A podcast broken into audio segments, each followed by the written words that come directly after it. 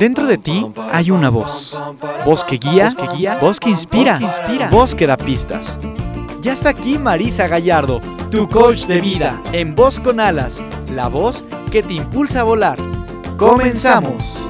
Hoy me levanto sin pensar, voy a dejarlo todo y luego yo pongo la mano en el aire, echo a volar sin complicarme la vida, disfrutar yo. Hola, vos escuchas, ¿cómo están? ¿Cómo les va la vida? Soy Marisa Gallardo, la voz que te impulsa a volar, y esto es Voz con Alas, el programa de la gente despierta. Y hoy estoy muy contenta, feliz y entusiasmada porque les tengo una gran sorpresa. A ver, vos escucha, vamos a hablar de tú a tú. ¿Te has sentido atado, encadenado o prisionero por una conversación de miedo, de culpa o de vergüenza? Si la respuesta es sí, libérate, vos escucha. Hoy te vamos a decir cómo. Así que no se muevan de su lugar, estamos listos para despegar, para volar hacia una nueva realidad. Esto es Voz con Alas, el programa de la gente despierta. Comenzamos.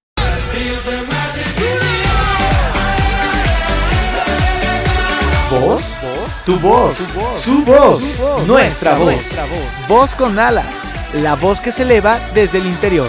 Continuamos. Vos escuchas, llegó el momento de la sorpresa. Estoy muy contenta y muy entusiasmada porque ya está aquí en la cabina con Alas, una mujer a la que le tengo muchísimo cariño, de la cual he aprendido mucho y con la cual he compartido muchísimas experiencias. Entre ellas, esto que les vamos a contar hoy, su séptimo libro que se titula Libérate. Ella es Alejandra Llamas. Bienvenida a Vos con Alas, Ale. ¿Cómo estás? Estoy feliz de que estés aquí. Muy bien, feliz de estar con ustedes y bueno, Marisa, para mí un honor compartir contigo todos los escenarios que comparto contigo para mí son de profunda felicidad, te adoro. Como amiga, como maestra, como colega y ahora acompañándote en tu programa que sé que es una dulzura, es el programa para la gente despierta. Y bueno, qué bueno que estemos aquí despertando juntos. sí, qué maravilla, Ale. Y justamente creo que la palabra despertar y liberar van muy de la mano. De hecho, para mí este libro es una especie de despertador que en forma de letras nos hace un pellizquito para hacer consciente lo inconsciente. Y a mí me gustaría que, aunque ya me sello un poco la historia, les contaras a los vos escuchas en qué momento Alejandra Llamas decide escribir un libro sobre la liberación. Bueno, creo que para mí fue después de muchos años de estar metida en este mundo, me doy cuenta que muchos de nosotros entramos en una búsqueda. Y esa búsqueda eh, puede ser a ese despertar, a ese elevar nuestra conciencia, pero poniéndolo en palabras muy sencillas, yo creo que iniciamos esta búsqueda para sentirnos mejor, para estar en paz, para tener una mayor armonía con nosotros y con nuestro entorno. La trampa puede ser que esta búsqueda nunca termine, porque mientras que no arranquemos de raíz toda esa conversación de creencias limitantes, de miedo, de vergüenza, de victimización, que existe en un, en un lenguaje, en una conversación colectiva, a la cual muchos de nosotros fuimos arrojados y nunca la cuestionamos, no nos damos cuenta que esa liberación sí puede ser bastante permanente en nosotros, pero tenemos que estar conscientes de cuáles son esos elementos que tenemos que liberar de nosotros. Es mucho más un trabajo de deshacer que de sumar. Sí. Y ese ingrediente, esa, esa, esa, esa, esa última raíz que sacar de nosotros es en lo que se concentra el libro que tú me ayudaste majestuosamente a escribir y que creo que sí le da eh, al lector esos puntos claves de dónde poner la luz para justamente dejar de buscar y ya encontrar ese estado de plenitud, o a lo mejor no de manera permanente, pero sí en una constante mucho más general en su vida.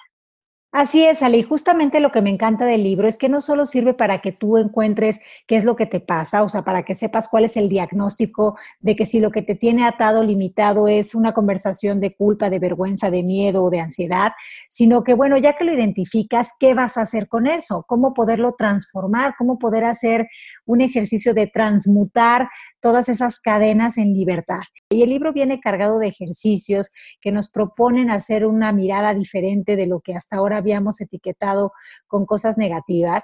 Y eso me fascina porque nos dice el cómo, nos dice cómo transmutar toda esa información que ya no nos es útil en algo que nos libere. Y además, Ale, yo no sé tú, pero yo sí debo confesar que muchos años de mi vida me la pasé en modo búsqueda, no sabiendo muy bien qué buscaba, pero constantemente ávida de saber, de entender, buscando en el exterior pistas para poder vivir una vida de bienestar. Y bueno, la verdad es que la vida me ha enseñado que nada de esto estaba afuera, que todo estaba dentro de mí que hay ciertas cosas que, te hacen un llamado al interior y sin duda creo que el libro es una de esas, de esas herramientas que están ahí y que nos invitan a, a mirarnos hacia adentro. Pero Ale, en tu caso, ¿Qué opinas de esto? De, cómo cesaste tú esa búsqueda. En mi caso yo la etiquetaba como la búsqueda implacable, ¿no? No sabía muy bien, como dije ya anteriormente, qué estaba buscando, pero sí sabía que sentía un vacío muy grande dentro de mí. Bueno, yo creo que como tú bien dices, nosotros hemos sido educados a que el exterior o el mundo del sueño, de las ilusiones, la realidad física o material o como le querramos llamar, tiene todas nuestras respuestas y tiene mm, las revelaciones, como que todo lo que esa búsqueda estuviera afuera de nosotros. Y mm, ahí es cuando estamos yendo por más maestros, más libros, más información, más cursos, pero esto es una trampa del ego el ego te dice busca, busca para nunca encontrar, porque en ese momento lo que él hace es que te pone automáticamente en un estado de carencia. Cuando tú necesitas sumar algo de afuera para sentirte completo, estás moviendo toda esta idea de estar en amor, que es finalmente tu primera intención, la estás conectando con el ego a que algo afuera de ti va a sumar y va a traer por fin esa, ese estado de satisfacción. Sí. Yo creo que lo primero que aprendemos, sí, es a darnos cuenta que tenemos que dejar de buscar porque no hay nada afuera que nos vaya a dar esta paz, esta realización, esta, esta, mm, e, esto vive en nuestro interior. Entonces, aunque claro que hay libros y hay maestros que sus palabras pueden abrir caminos dentro de nosotros de realización y de, y de conocimiento, como que abren nuevas eh, comunicaciones dentro de nosotros, eso está sucediendo adentro, no está sucediendo afuera. Sí, Ale, me atrevería a decir que principalmente la primera invitación que hacemos en este libro es a mirar hacia adentro para poder identificar cuáles son esas conversaciones en forma de nudos que nos atan y nos limitan.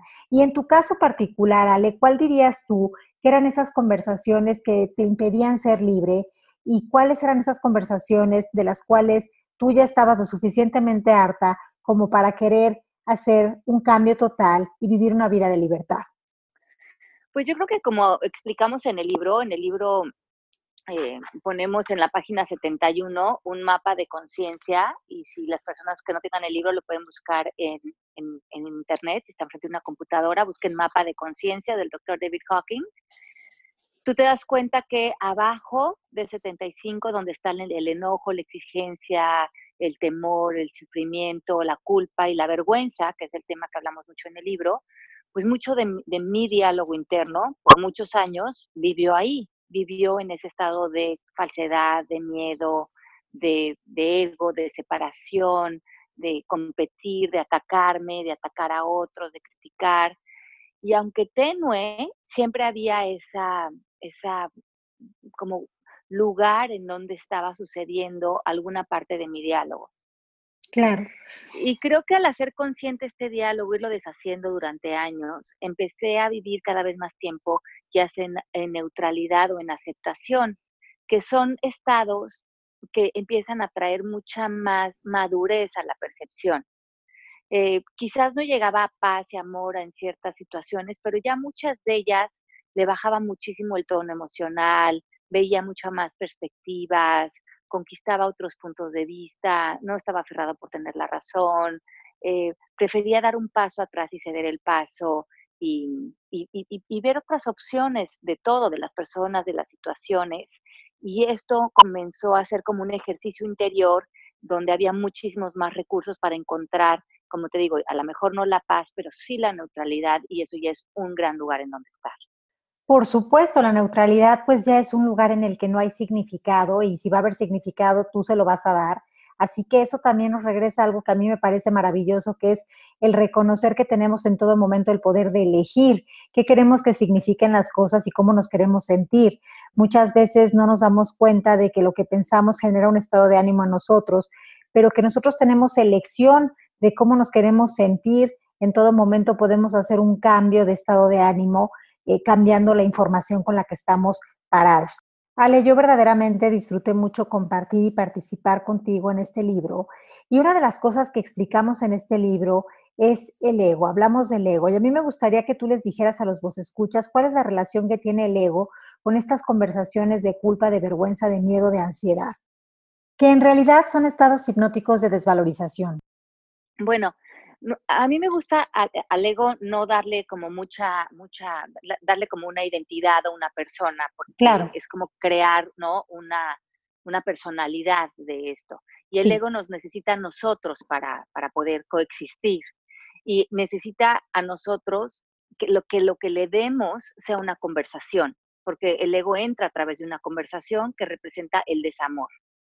Entonces, nuestro ego literalmente es un pensamiento que nos llena de temor, que nos crea una ilusión óptica de separación. Y ah, su fuego son la culpa, el miedo. Cuando estamos en ego, normalmente sentimos que nos tenemos que defender de algo, que tenemos que atacar a alguien. Em, es como una idea separada de nuestro ser esencial que es el amor, que es la plenitud, que es la unión y es la conexión. Pero como este ego eh, o esta conversación, conforme la vamos cultivando, le vamos creando energía.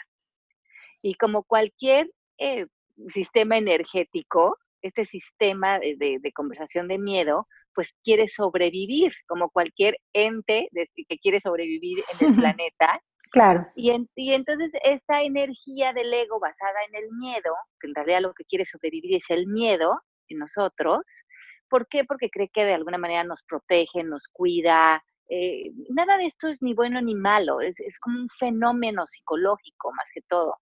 Eh, y, y, esta conversación paralela que, que, que, que creamos para, para, protegernos, para defendernos, se ha volcado un poco en contra de nosotros porque se ha ido, como que se ha multiplicado, se ha exagerado y, es, y ha puesto una como una sombra en nuestra luz, en nuestro amor, en nuestra verdad, que es el amor.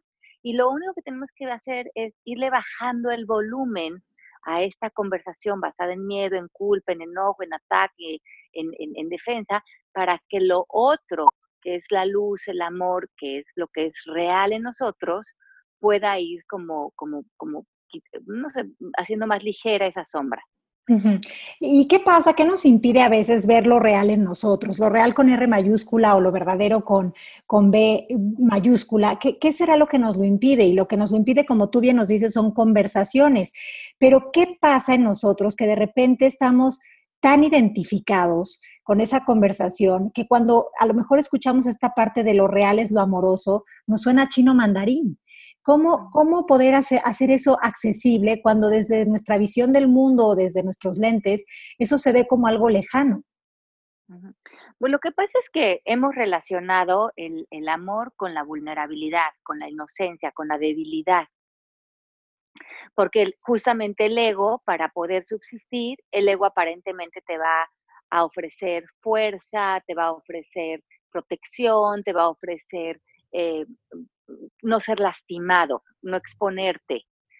Y aparentemente para el ego, cuando tú eliges moverte al amor, descansar, mantener silencio, regresar a la inocencia, dar un paso atrás, el ego o esta conversación de miedo lo, empieza a ver como una amenaza, como que te estás poniendo en peligro, como que si te pones en esa posición, toda la gente se va a aprovechar de ti, eh, no vas a tener una voz, no tienes como una delimitación clara de quién eres. Y en esta conversación todos crecimos y esta fue la conversación que nos inculcaron a nivel social, cultural, religioso, familiar, porque estas eran las creencias muy válidas con las que crecimos y hasta, hasta un momento eh, le dimos mucho valor y no nada más le dimos valor, creíamos que era la única manera de vivir. Y creo que muchos de nosotros lo que estamos haciendo es encontrando una manera diferente de vivir que de alguna manera al ego le parece peligrosa. Claro, y justo lo estamos haciendo a través de desaprender, ¿no? Desaprender todas esas ideas, conceptos, creencias, pensamientos que a los que durante años les hemos dado tanto valor. Eh, valor, pues ya sabemos que se lo dábamos entendiendo que eran cosas que nos servían para la protección, pero que nos alejan de vivir realmente nuestra grandeza, nuestro poder, en nuestra elección, ¿no? Que nos tienen viviendo la vida en una vitrina, pero no, no pudiendo ser parte de ella. Y qué maravilla que este libro nos muestre que la vulnerabilidad es una puerta a ese lugar, ¿no? Es, un, es una puerta a la grandeza y que la vulnerabilidad es una invitación a nosotros no a ver la parte débil, sino a ver el cochambre mental que no nos funciona. ¿No sientes eso, Ale, que mucho de, lo que proponemos aquí tiene que ver con, con, darnos esa mirada al interior, pero sin miedo, sino desde un lugar de, eh, pues de reconocimiento, de empatía, de ternura, de compasión. Sí, y, y, como te sí, lo, lo, lo, que dices, es como encontrar, mm, a lo mejor nosotros mm, no nos conocemos en esas luces, no nos conocemos en silencio, no nos conocemos dejando de reaccionar, no nos conocemos en suavidad, en ternura, en, perdón, en perdonando a otros, perdonándonos a nosotros mismos. Es, es, un, es un cambio y, y, al ego tampoco le gusta el cambio. Eh, el, ego ve el amor como una amenaza y el cambio o, las crisis también como una amenaza porque pueden ahí existir transformaciones. Y el ego, mientras que las cosas más o menos estén funcionando, pues ahí más o menos las quiere llevar, porque eso lo, lo mantiene y lo mantiene en una constante en tu vida. Claro. abrirnos, abrirnos a este amor, abrirnos a esta posición de, pues no sé, no sé qué pensar de esta persona o no sé qué pensar de esta situación. Veamos que esto se madure, veamos que tome unos días, veamos cómo pintan las cosas y entonces vas viendo que nadie te está atacando, no es necesario atacar a nadie. Una conversación incluyente siempre es lo que construye y tener la última opinión de todo o querer tener la razón frente a las cosas es alejarte de la verdad, que la verdad está por encima de cualquier razón o de cualquier pensamiento, que es el amor. Y, cuando te acostumbras a vivir ahí, por encima de eso, le dejas de dar tanta importancia a, las opiniones o a los juicios o a esa conversación mental que, que antes a lo mejor tenía tanto volumen dentro de ti. Claro, pero y, quizás para poder vivir en esa conversación de amor, necesitaríamos sacar de nuestro sistema de pensamiento la creencia en la ganancia y la pérdida, ¿no? Porque yo creo que mucho de lo que nos nubla, nos ciega, nos atormenta, es justamente tener una creencia que nos hace pensar que cuando alguien gana yo voy a perder. Y muchas veces lo que nos, nos impide liberarnos es precisamente este, esta conversación de miedo que nos dice es que liberarte significa perder. Y por pérdida me refiero a perder tu historia, tu identidad, a perder la ilusión que te da poder de creer que tienes la razón. Para el ego esas son pérdidas y el ego se resiste a perder porque le ha costado, según él, años lineales construir esa historia que ni siquiera es cierta. ¿Qué opinas de esto, Ale? Sí, sí, sí, sí, como que estuviéramos perdiendo algo.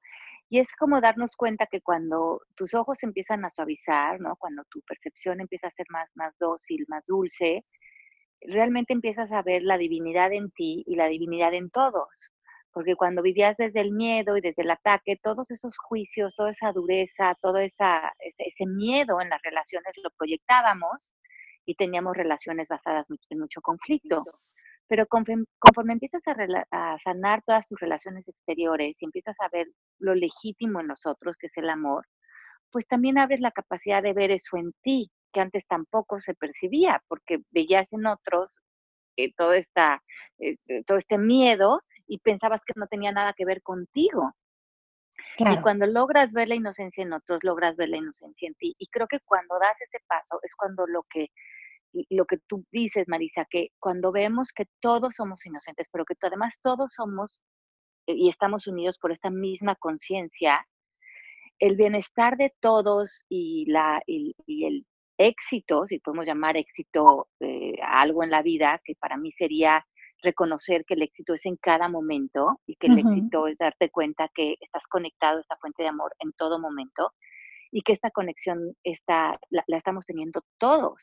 Y creo que es como cuando, mm, hoy justamente estaba leyendo eh, un, un, ejemplo de esto que decía Marian Williamson en, Regreso al Amor, decía, mm, las células del cuerpo, cuando empiezan a actuar como lo quita, ¿no? Es cuando se, desarrolla el cáncer, cuando una célula ya no puede eh, actuar con el colectivo de las demás células del cuerpo. Y en vez de que todas estén haciendo su labor y tocando como su instrumento y actuando en comunicación una con otra, pueden lograr la salud del cuerpo, pero cuando una de esas células quiere ser importante, quiere hacer las cosas a su manera, eh, quiere competir, quiere resaltar, y entonces comienza esta conversación de miedo y de separación, ya no se logra comunicar con las demás células y ya no trabaja en conjunto. Y es cuando empieza ese lo que llamamos dis-is, salir de un is, de una, de una eh, armonía y yo creo que lo mismo pasa en nosotros como seres humanos. Cuando crees que tienes que competir, que atacar, que darle la espalda, que sobresalir, que eh, sobresalir a codazos con otros, entonces te has vuelto esa célula que no te das cuenta que todos somos este mismo organismo y que todos estamos como humanidad actuando de la mano y que el éxito de todos es el éxito de uno y que el éxito de todos no es en lo material, el éxito de todos en que, en que todos podamos vivir en armonía. Sí, en un estado de conciencia de unión. Oye, Ale, y en el libro hablamos también de la palabra pecado y damos una mirada diferente a ese tema. Y me gustaría que hablaras un poquito de eso, de, de qué onda con el pecado y cómo se relaciona eso con la vergüenza o con la culpa. Bueno, a mí me gusta esta idea del pecado como la entiende el curso de milagros. Y, es como no haber llegado a, eh, como, como, no encontrar eh, correctamente tu mente frente a algo. Es como, tú, tú, me, tú me sabrás decir cómo lo traduce exactamente el curso de milagros, Marina, pero como yo lo entiendo es como una corrección, ¿no? De la mente que no has podido lograr para estar en amor. Eh, a, la hora de eh, asumir el pecado, lo que realmente asumes es la corrección de la mente al amor. Claro. Y eso me encanta porque saca completamente la traducción del pecado a la conexión con la culpa y la vergüenza, sino a que pecar es errar de estar en amor frente a ti o frente a algo y la corrección es volver al amor.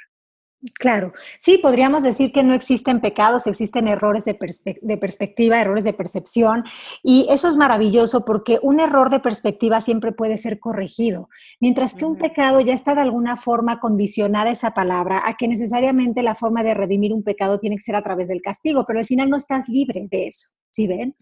Entonces, qué maravilla poder darnos cuenta que todo lo que hemos hecho en nuestra vida, que lo hemos bajado o lo hemos guardado bajo la etiqueta de algo negativo o algo pecaminoso o algo eh, o un pecado, en realidad fue un error de perspectiva que surgió de este lugar de inconsciencia, de esta mente, de esta conversación de miedo y que en ese momento no tuvo otra opción de percibir las cosas eh, alineadas al amor pero que hoy si estoy dispuesto y tengo la voluntad, puedo hacer totalmente ese cambio de perspectiva y con ello corregir ese error y, dejarlo de ver en el exterior.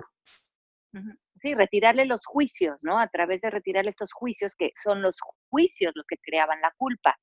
Al poder ver esta vivencia como un hecho, le quitamos los juicios, al quitarle los juicios nos quedamos con un hecho neutral al que podemos encontrar ese perdón. Y ese perdón sería deshacer esta idea de condena, como bien dices, ¿no?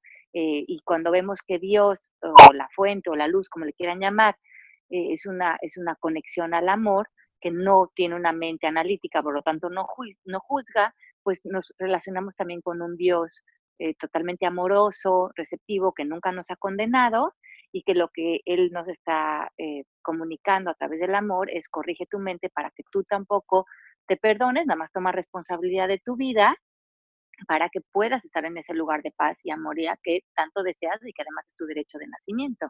Claro, y algo de lo que yo les comparto en esta participación que me encantó hacer junto a ti en Libérate, es precisamente eso, que yo en un principio tenía esta idea de un Dios castigador, mala onda, eh, vamos, un Dios cadenero de antro que realmente te, te calificaba según tus actos y vivía con muchísimo miedo de ser esta hormiga que ese Dios castigador podría aplastar, ¿no? Con el, con el yugo de su ira y su enojo. Y, mucho de lo, que me, de lo que yo he tenido que trabajar a nivel personal y de lo que me he liberado y, que he compartido en este libro como parte de eso es liberarme de, ese, de esa perspectiva errónea, de, esa, eh, de ese ver a ese, eh, proyectarle mi, e, ese ego, esa conversación, a algo que es, que es amor. Sí, totalmente amor. Sí. yo creo que es, en, nada más tener esa distinción que tú acabas de decir, Marisa, te llena de profunda paz. Totalmente. Y de confianza, Ale, porque creo que mucho de lo que nos impide estar libres es la desconfianza con la que vivimos, es el miedo, es las ganas de controlar todos los escenarios para que no nos vaya a suceder algo terrible. Y, que cuando te dicen, bueno, confía, y tú tienes todo este sistema de creencias sentado en el miedo, dices, pero ¿de qué me hablas? ¿Cómo voy a confiar que no sabes que este lugar es peligroso, que te quitan cosas, que pasan cosas horribles? ¿Cómo me pides que me libere? Liberarme sería estar, como tú bien dijiste, vulnerable, pero entendiéndolo como indefenso. ¿No? Sí. Y, y, para eso sí tenemos que revisar estos conceptos y darnos cuenta de qué onda con, con, la vergüenza, ¿no? En el libro tú explicas muy bien cómo, qué es la vergüenza, ¿no? Que tampoco existe a nivel eh, espiritual la vergüenza, sino que es una palabra más hecha por la mente física del ego y que, y que en su significado quiere decir que hay algo malo conmigo, ¿no? Según entiendo, Ale. Sí, sí, sí, como lo explicamos tú y yo en el libro, es, es tener esta premisa de que hay una falla conmigo o hay algo malo en mí, hay algo inadecuado con la persona que soy. Y, puede ser en muchos terrenos, puede ser a nivel físico, a nivel intelectual, a nivel emocional, a nivel relaciones, a nivel pareja, o puede ser en todas. Y cuando estamos eh, sentados en esta vergüenza, sentimos que no merecemos, siempre nos falta algo, vivimos con mucho miedo, vivimos sintiéndonos insatisfechos, eh, pues muy minimizados, muy alejados de nuestros sueños, porque ni siquiera sentimos que tenemos ese derecho a vivir y a, vivir plenos y a, conquistar eh, los grandes deseos de nuestro corazón. Entonces la vergüenza, que en la tabla de conciencia de la que hablábamos hace un momento, es la calificación más baja en vibración, que vibra con 20. Cuando estamos en esta vergüenza, estamos crónicamente inseguros y estamos eh, totalmente desadueñados de nuestra vida y de nuestra paz interior. Eh, este es un lugar en el que muchos de nosotros hemos vivido y mucha de nuestra conversación colectiva eh, nos apunta a vivir ahí a través de este, de este lenguaje. Por eso es que decidimos, Marisa y yo, enfocarnos mucho en hablar de, esta, de este tema, porque es un tema que nos lleva mucho a, comportamientos compulsivos, adicciones, a, no poder ser íntegros, a no tener paz, a, los celos, bueno, a, muchos comportamientos eh, que, no entendemos y que a veces queremos eh, quitar esos hábitos de nuestra vida, pero si no reconocemos que es la vergüenza la que tenemos que deshacer, estamos utilizando todos estos como mecanismos de defensa para defenderme de algo que, como bien decías tú, Marisa, no existe, pero cuando estamos vibrando en esa conversación, ¿cómo no? Sentimos mucho miedo, mucha desvalorización creada por esta conversación. Entonces, sí es algo que no existe, pero cuando lo estamos creyendo y decidimos alinearnos a la vergüenza, aparentemente eh, toma toda nuestro sistema. Toma forma. Y toma, sí, claro, toma forma en nosotros y es pues altamente desagradable. Sí, es altamente desagradable, pero sobre todo es un lugar en el que no estamos viviendo. Una vez más, todo lo que está sentado en una conversación de miedo, pues nos hace sobrevivir, pero de alguna forma nos aleja de vivir. Y sí, qué interesante reconocer que eh, muchas veces no soltamos la vergüenza porque pensamos que nos aporta cosas. De entrada, para muchos puede ser el motor de vida. Eh, tengo esta vergüenza, pero me la voy a pasar toda la vida pretendiendo eh, ser alguien que no soy, ocultándola, llenándome de cosas para que no vayan a cachar que en el fondo tengo esta vergüenza. Y cuando estamos o nos sentimos tan vacíos, a veces llenamos nuestra vida con cosas tan absurdas como la vergüenza. Y la vergüenza se convierte en lo que le da sentido a nuestra existencia. Y suena loco, suena demente, pero no lo estamos haciendo de forma consciente, estamos eh, haciéndolo desde un lugar tan robotizado y, y, sobre todo estamos partiendo a vivir desde ese lugar de, bueno, pues la vida se trata de que nadie me vaya a cachar, ¿no? Entonces, eh, en esta vida voy a jugar a ser Barbie, eh, que nadie la cache con su vergüenza, ¿no? Porque, bueno, digo Barbie porque ya ves que en la vida podemos, la Barbie me encanta porque tiene como muchos eh, aspectos, ¿no? Barbie veterinaria, Barbie doctor, y ahorita me estoy imaginando esta Barbie que a lo mejor puede vivir, hacer de su vida, pues, la, el ocultar esa vergüenza, ¿no? Sin embargo, eso no nos lleva a ningún a ningún lugar de bienestar y este libro nos propone liberarnos de eso. ¿Cómo nos lo propone, Ale? Cuéntales un poquito a los vos escuchas de qué maneras, con muchos ejercicios, pero si tú pudieras ahorita eh, compartirles algo, ¿qué les dirías?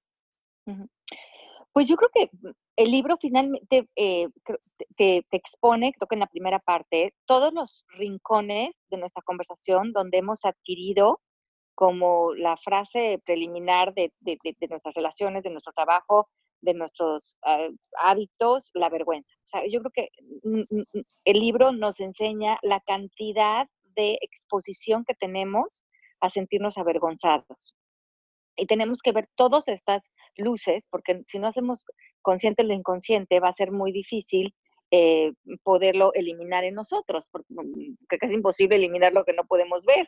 Claro. Ese libro nos, nos, nos, eh, nos, expone desde cuántas áreas estamos expuestos a este fenómeno, a este fenómeno lingüístico, que se vuelve toda una experiencia humana.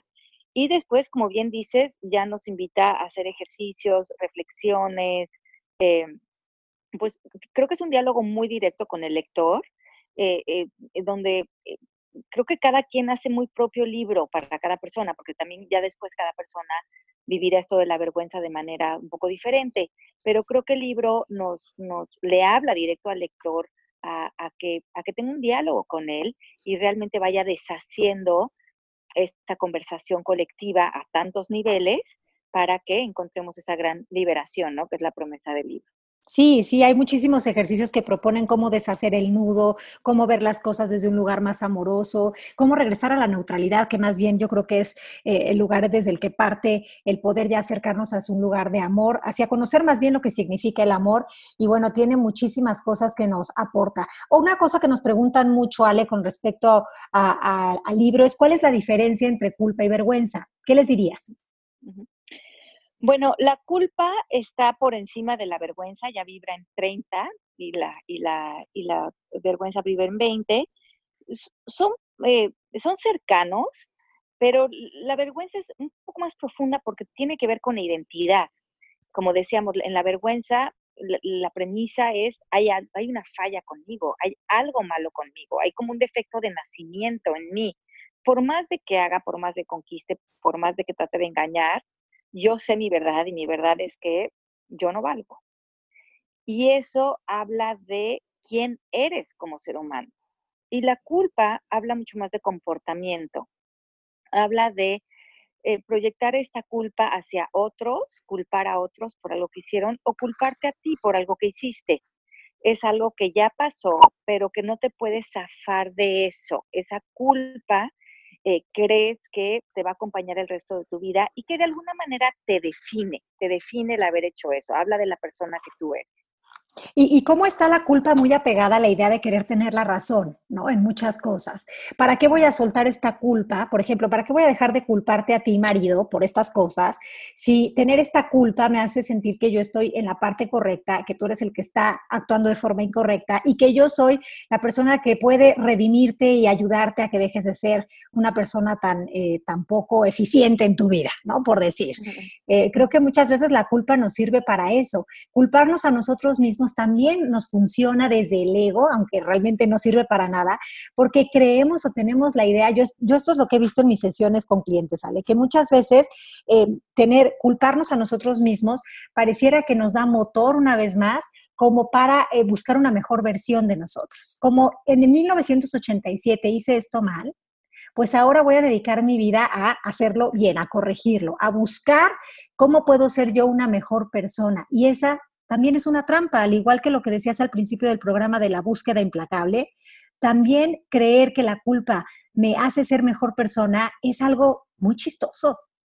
¿No crees? Sí, sí, claro, porque podemos cambiar la culpa que nos tiene sembrados en el pasado y que aparentemente nos puede definir a responsabilidad. Y tomar responsabilidad está en el presente, es tomar acción, es solucionar y es volver a quedar en un borrón y cuenta nueva, que es un lugar muy fresco y muy poderoso en donde vivir. Eso no quiere decir que no asumiste una responsabilidad, que no pediste perdón si era necesario y que no eh, aprendiste de alguna vivencia.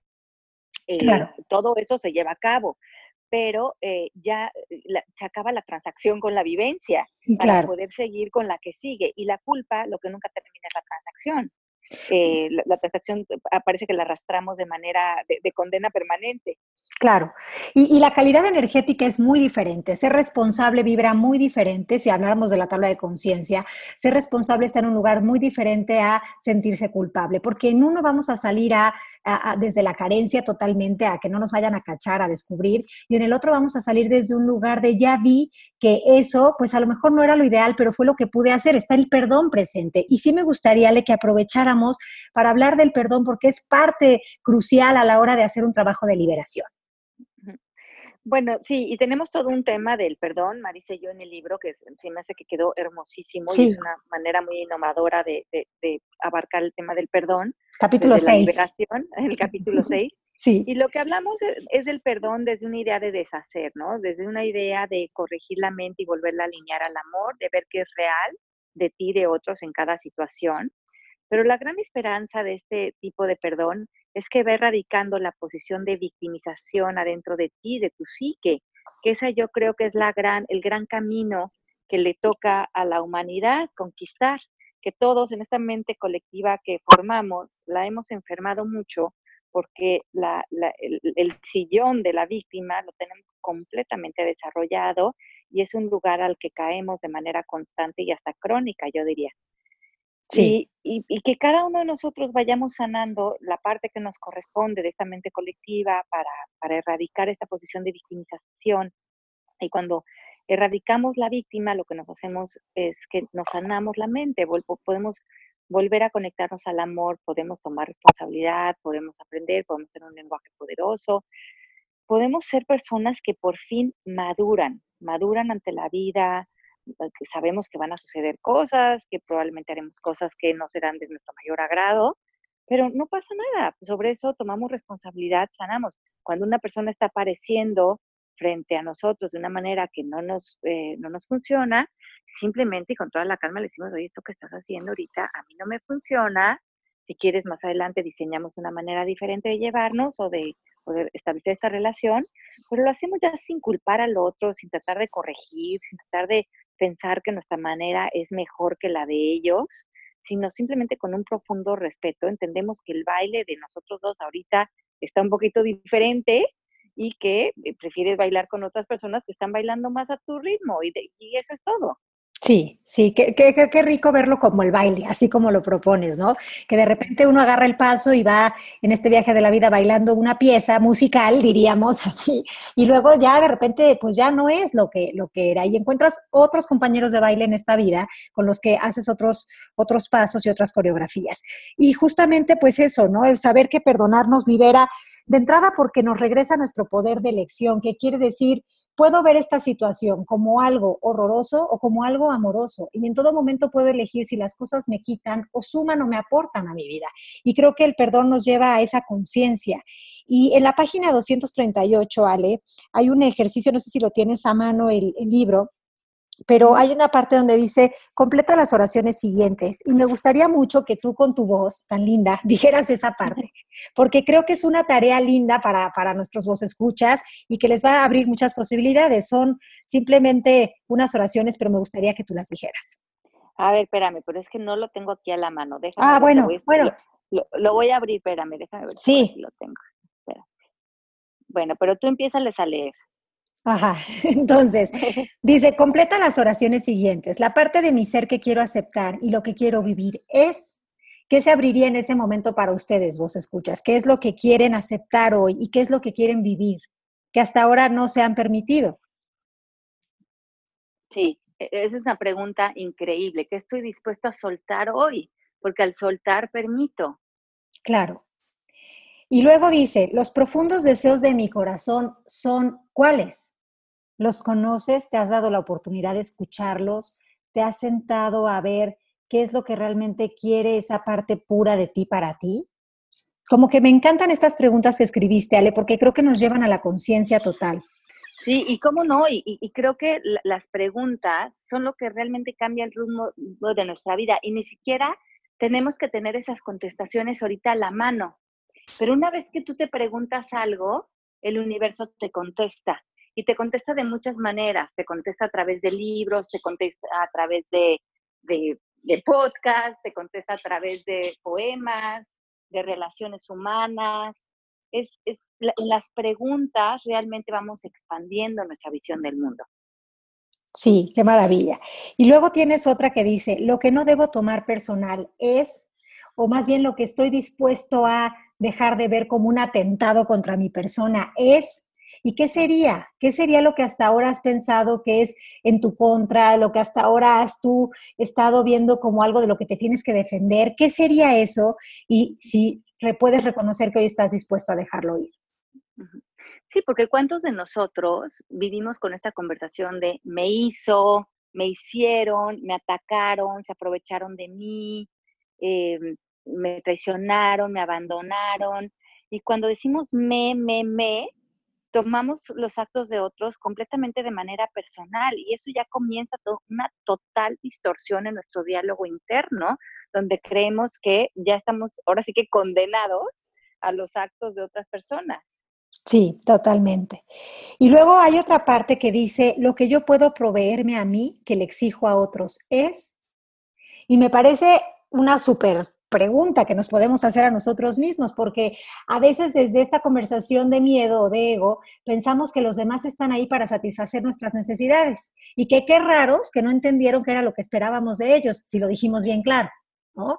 O si actuamos de formas tan claras, ¿cómo es que no adivinan o no saben lo que quiero. Y, estamos exigiéndole a otros lo que no nos damos. Y yo creo que esto se ve muchísimo en la relación de pareja, ¿no? Hay muchísimas expectativas de que la relación de pareja te va a dar reconocimiento, aceptación, amor incondicional, te va a hacer sentir bella, pero te va a enfocar a tus sueños, pero te tiene que apoyar, pero te tiene que hacer sentir aceptada. Y, y, y por default entramos a las relaciones de pareja con una cantidad de expectativas de lo que creemos que necesitamos de otros para por fin estar bien. Y, es, es, es, es no darnos cuenta de que ya somos seres completos. No, y es delicioso recoger tus tentáculos energéticos, ¿no? Que tenías puestos en todos los demás y regresar esa energía a ti. Creo que nosotros a lo largo del programa hemos hablado mucho de, eh, de, lo que vibra, ¿no? Hablamos de la tabla de conciencia, dijimos que la vergüenza vibra en 20 y hemos hablado de la vibración y en el libro les explica detalle, de forma científica, qué es esta onda de la vibración y para qué es que le dimos tanto espacio en el libro por lo pronto nada más quiero decirles que eh, importa muchísimo la vibración, pero lo podemos entender desde un lugar muy sencillo como el estado de ánimo en el que estoy, el mood en el que estoy, porque eso es lo que le está dando forma a esta aparente realidad que puedo tocar, ¿no? Y eso, bueno, pues no vamos a entrar en detalle con ahorita, pero lo van a leer en el libro. Y Ale, quisiera que tú les dijeras a los vos escuchas, ¿para qué darle la oportunidad a Libérate? ¿Para qué? Pues yo creo que eh, si ustedes creen que hay un, una, un lugar en donde vivir adentro de ustedes, que sea mucho más genuino, maduro, donde se alineen a, sus sueños, a la paz, pues Libérate es un libro que, mm, que, que, te da, que te arroja esa invitación y te da muchas, mm, mm, tiene muchas puertas que caminar a través de él para obtener ese aprendizaje, ¿no? Porque sí creo que el aprendizaje es personal de cada quien. Creo que como todos, mm, mm, todos los maestros nos pueden enseñar las puertas, pero es a través de la experiencia personal donde realmente sucede la transformación. Y, yo creo que en esta época del mundo que estamos viviendo, Marisa, eh, justamente ayer estaba hablando con una amiga y me estaba diciendo, siento mucho descontento a nuestro alrededor, con mucho vacío, mucha frustración, como que veo, eh, ella estaba percibiendo como, mm, como mucho desaliento en su entorno. Y yo creo que esto yo lo puedo escuchar como una buena noticia, porque mientras que estemos en el malo por conocido, seguimos eh, creando, como dice el curso de milagro, estos ídolos exteriores, pensando que a través de lo material o de, o de dormirnos o de ver la tele o a través de otras cosas nos estamos distrayéndonos de por fin reconocer la plenitud en la que, de la que tenemos derecho para vivir. Y no es más que cuando realmente tienes una crisis o tienes un hartazgo de sufrir que comienzas a hacer otro tipo de preguntas o a pedir otro tipo de ayuda. Y yo creo que en este, cuando nos hacemos ese tipo de preguntas o pedimos ayuda, es cuando vienen estos libros o los grandes maestros o las nuevas conversaciones y, Libérate eh, pues es una propuesta más de esto, de esto que a lo mejor estamos pidiendo, ¿no? Para, para encontrar una nueva conversación adentro de nosotros. Así es, Ale, totalmente de acuerdo. Y bueno, es una propuesta más. A mí me gusta mucho eh, ver que cuando uno escribe un libro, pues el libro, pues ahora sí que le digo a Juan para que escuche Pedro, ¿no? Que tiene mucho que ver con, con que nos lo escribimos a nosotras. Y yo siento que tú te escribiste este libro a ti. No, totalmente. Todos mis libros me los he escrito a mí. Pero creo que como todos somos muchísimo más parecidos de los que creemos, el ego quiere pensar que todos somos diferentes y especiales y mejores o peores o quiere crear una separación. Pero en realidad yo creo que los libros, bueno, ni siquiera creo que los escribo yo. Yo siento que los libros los escribe una conciencia mayor. Y los que nos ponemos el título de escritores, como los que se ponen título de artistas o de músicos, simplemente somos canales que facilitan algún tipo de inspiración, in spirit, ¿no? En espíritu. Y creo que igual Mozart se abría a todos sus canales de inspiración y ofrecía una sinfonía que ah, eh, nos hacía que todos nos conectáramos con su música, como lo hace el artista. Y yo creo que lo que hacemos nosotros también cuando escribimos es que nos abrimos estas grandes preguntas que tenemos muchos nos contesta la inspiración, se, hace una semblanza que es un libro, y el libro hace sentido para muchas personas porque finalmente mi pregunta o mi desarrollo en el que estoy es, es un desarrollo colectivo.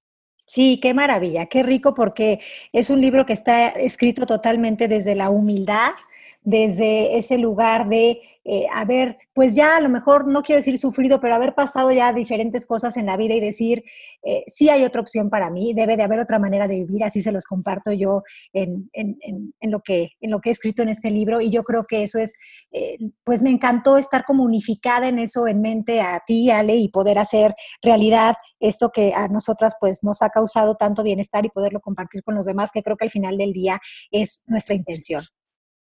Sí, qué lindo. Y bueno, y a mí me gustaría que tú les platicaras a tus dos escuchas cuál fue la, experiencia para ti de escribir este libro y para ti de escribir este libro conmigo. Bueno, yo disfruté muchísimo escribir este libro. Para mí, eh, además de que el libro se llame Libérate, para mí también escribirlo fue una liberación, porque pude compartir que durante muchos años de mi vida yo viví anestesiada por el virus eh, de, la, de, la, vergüenza, de la culpa, sintiéndome eh, pues muy pequeñita, avergonzándome de ser como, como, como naturalmente era, como queriendo esconder pues todas estas cosas que por naturaleza me salían de forma espontánea y que, y que de alguna forma pues yo pensaba que no estaban bien mostrar, ¿no? Entonces disfruté mucho compartir esto y también me, encantó que mis clientes eh, cooperaran con sus sesiones, ¿no? Para poder poner ejemplos también en el libro y ver cómo realmente pues compartirles a las personas que lo leen cómo sí hay otra manera de vivir, cómo cuando eliges ver las cosas desde otro lugar, las cosas empiezan a presentar diferente y tu vida empieza a, organizarse eh, en un nivel, en una frecuencia mucho más amorosa y mucho más linda para ti y sobre todo de más fluidez.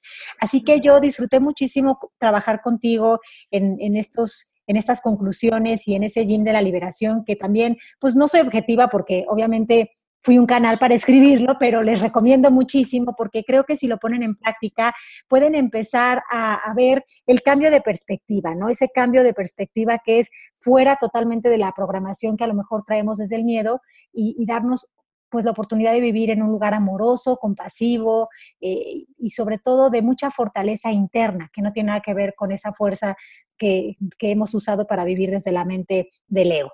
Y pues me gustaría cerrar el programa, si estás de acuerdo, Ale, con un texto que escribí ahí que se llama Canto a la Libertad. me encanta. que yo creo que con eso, pues, creo que eso resume más que nada lo que para mí ha sido liberarme. Entonces, canto a la libertad. La liberación ocurre en tiempo presente cuando abrazas lo que fuiste y evaporas de tu mente los hubieras que no existen. Liberar es reconocer la vulnerabilidad como la madre de tus fortalezas, un manantial del que se deriven todas las respuestas. Lo que has hecho no es bueno ni malo, sino únicamente aprendizaje, y aprender no debe avergonzar porque es lo que abre caminos para evolucionar. Tú no eres un ser tonto, sucio, indigno o malo. Eso tienes que recordarlo. El humor te traerá paz cuando puedas verte con la inocencia de un niño que no reconoce el mal. Entonces entenderás que todo aquello de lo que te sentiste culpable fue parte del trayecto para reencontrarte. Ya no te recriminarás, sino que verás que detrás de cada acción hay un propósito mayor, un llamado a la libertad y la expansión de amor. Básicamente eso sería. Liberar. Ay, qué belleza.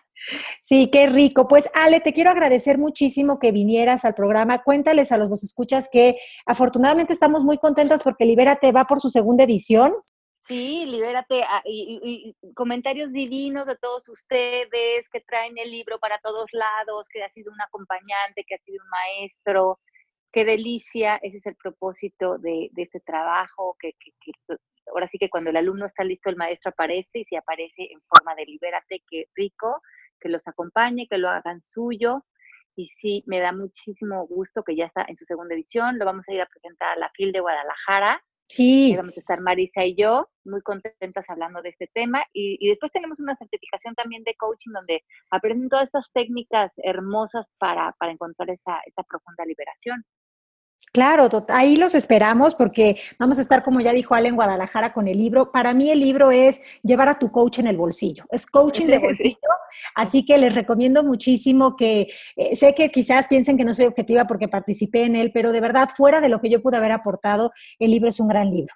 Es un gran libro que te lleva de la mano hacia este lugar del interior y te propone autoconocimiento y con ello liberación. Muchísimas gracias, Ale. Y vamos a estar en la Ciudad de México, Ale, vas a estar dando certificación. Cuéntales. Sí, sí, sí, vamos a estar en la Ciudad de México a principios de diciembre. Métanse a nuestra página de procesommk.com. Ahí voy a estar compartiendo una, una certificación con nuestra adorada Marisa Gallardo.